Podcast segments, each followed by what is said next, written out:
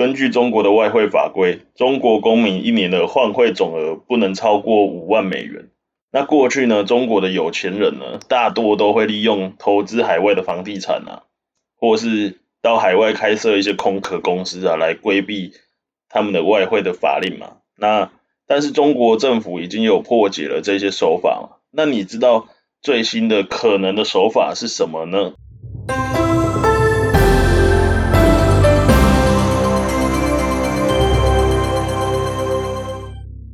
据媒体报道，区块链分析公司 Chainalysis 的报告显示，在过去的一年期间，有超过五百亿美元的加密货币从中国转到了其他国家，很有可能呢，就是中国投资人借此来突破他们外汇管制的新的一个缝隙，他们就钻了这个缝隙，钻了这个洞，钱就这样流出去。那根据报告指出呢，加密货币的持有者大多都是使用美元。使用跟美元有挂钩的稳定币，那这个报告里面是提到了那个 Tether，这个台湾好像是翻译泰勒币，那我就决定用泰勒币来来讲，比较不会那么拗口，你知道，就不会那么我舌头不是很好，就是使用这个泰勒币来转移资金呢。那稳定币对于转移这些很很大额的加密货币来讲是比较有益处的。它的优点就是在于它不容易大幅贬值，有这个特性。这是媒体媒体报道的内容，而我对这个东西其实不太熟，当听听听这个资讯就好。然后就这一家那个区块链分析公司的报告里面就提到说，在过去十二个月内啊，就过去一年里面嘛，总共有价值超过一百八十亿美元的泰勒币，从东亚地区转移到了其他地区。但是不一定全部都是资本外流啦，就是有一部分的加密货币的转移活动，可能是来自于中国的矿工。这个矿工就是挖矿，就是比方说挖比特币或什么其他的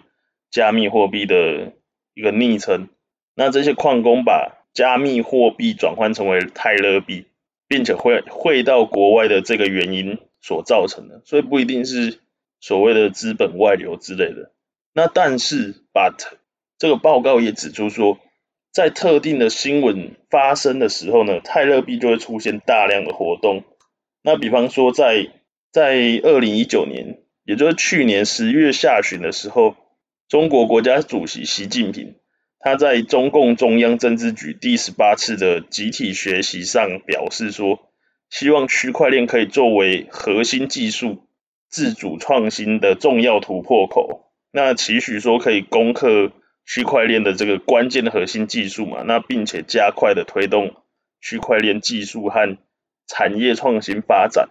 那当时就有这个区块链业内的人士是有是认为说，这个代表中国政府的高层在政策层面上很高度的重视区块链未来的发展。那对于区块链技术的发展啊，然后。产业革新会发挥很大方向的定调的作用，那就在这个时刻，那个泰勒币就有出现第一波的密集活动。那这个 Chainalysis 这个分析公司，它就是表示说，目前呢、像中国还有美国的股票是处在价值比较低的状态，这个我我是不确定啊。他是分析说，就像人民币一样嘛，这些经济的骚动都有可能促使资金流出中国。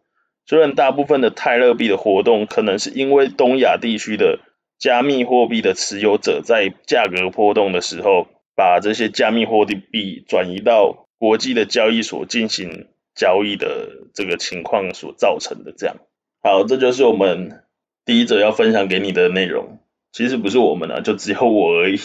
讲我们比较顺啊。接下来我们要聊聊美国对中国的科技领域还有相关的企业的限制嘛。那其实，在之前，美国已经对中国的 AI 图像辨识还有安全防控企业做这个人脸辨识的一些企业，就比方说像上汤科技、旷视科技、依图科技、云从科技这些公司，都是列入了实体清单的这个贸易制裁的名单里面。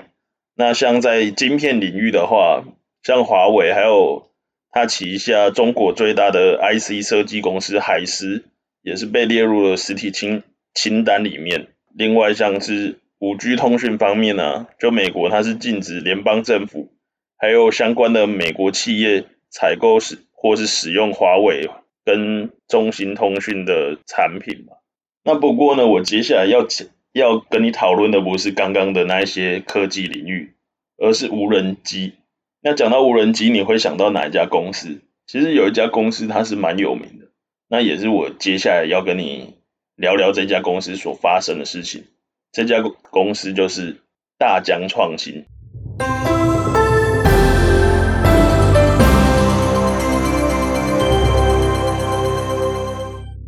好，那讲到大疆创新呢，我们首先从一场官司谈起。就早在二零一八年八月三十号的时候，一家深圳智通，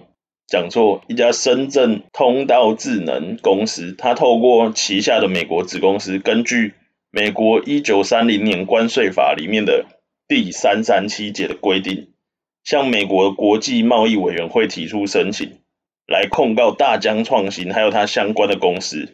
对美国出口或是在美国进口，或是在美国销售的无人机还有相关的这个零配件，侵犯了深圳这家这家公司的专利权。那深圳这家公司呢，就请求美国国际委员会发起三三七调查，并且对这个大疆创新提出这个有限排除令跟禁止令。不过呢，在历经了三年时间的诉讼之后，美国国际贸易委员会呢，在美东时间美东时间二零二零年的八月二十号，对大疆创新涉及的这个三三七调查做出最终的裁定。那是判决大疆创新胜诉，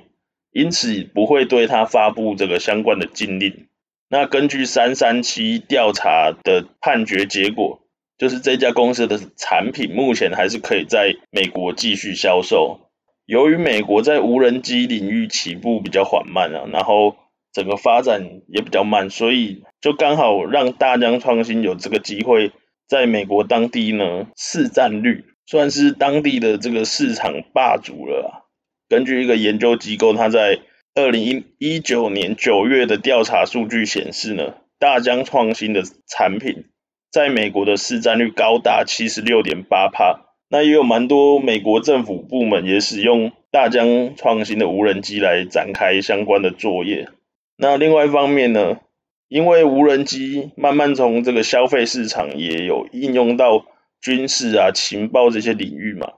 所以美国政府就先立法禁止政府机构来采购中国的无人机，避免相关的情报啊或是资讯外泄。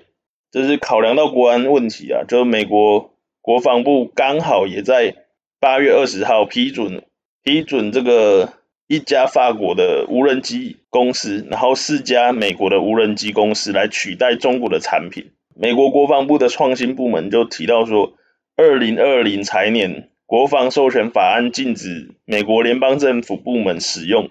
或是采购中国所制造的无人机系统。那刚刚提到的那五家公司，可以向美国政府提供安全而且可信赖的小型无人机，借此来取代中国制造的产品嘛？那不过刚刚所提到的那五家公司。都是蛮多，都是成立于这个二零一零年之后的年轻的公司，新的公司，那也反映出来，就是美方其实有想要扶植这些公司成长。好，我们今天的正事就聊到这边，接下来我想和你闲聊一下，那我也想聊聊我对这两则资讯的看法。那关于第一则加密货币，不知道你身边有没有朋友曾经玩过加密货币或是虚拟货币？那我是有朋友有玩过，那他是当过投资者，也当过矿工，那不过最后也算是有学到一课这样。或许真的有人在这个虚拟货币或是加密货币上赚到钱，但是赚到钱的人是不是你，可能要慎重的、审慎的评估一下。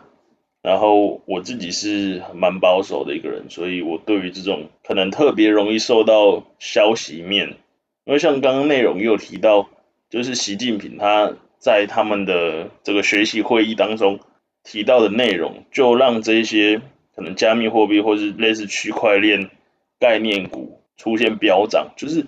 我就特别会受到这种风声啊，或是消息干扰的标的，可能就是要比较留意、比较小心吧。我觉得啊，而且其实坊间也有蛮多，就是那种会针对时下最夯的议题，就是有蛮多这种集资非法吸金的这种平台啊，或是公司，可能有些就打着什么区块链什么名义，随便什么东西都区块链一下就可以吸金或捞钱这样。就是还是要睁大眼睛，仔细的去评估看看。那另外关于第二者的话，就是这个大疆创新的这个诉讼，然后最后胜诉嘛。那其实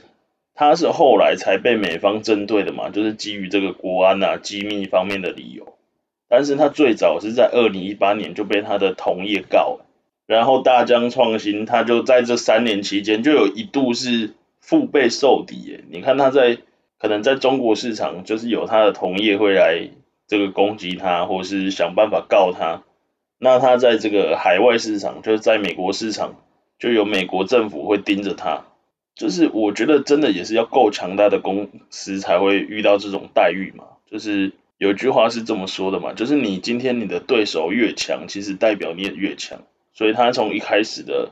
跟自己的同业类似竞争。然后到后来就引发了这个美国的，就是蛮大的压力，所以我觉得这个也是对于一家公司的另类肯定吧。你看像华为，它就是也是做的非常大，在五 G 也是一度就是站在一个很领先的位置嘛。所以你越强，你的敌人就会越强，那你的敌人越强，我觉得你也会越强，大概是这个观念嘛。就是我我一个闲聊啦，我也不知道是不是真的是这样，或许也有另外一个角度，就是。你的这个同伙或者是你的伙伴越强，你也会越强。这个我觉得这一点应该是毋庸置疑啦，大概是这样。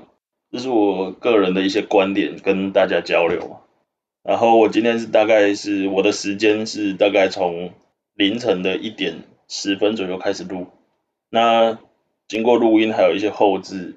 又大概是到了凌晨的三点，所以我今天大概花了两个小时。那真的没有按照逐字稿或是整理逐字稿来。来念或者是来录音，真的是节省很多时间，可能整整节节省了大概三个小时吧。所以之后要日更的话，应该机会就比较大一点。然后我也希望可以一直保持下去，那希望可以多多少少慢慢进步这样。好，我们今天的 podcast 就到这边。如果你喜欢我的内容的话，欢迎订阅以及分享给你的亲朋好友。我们下次再聊，拜拜。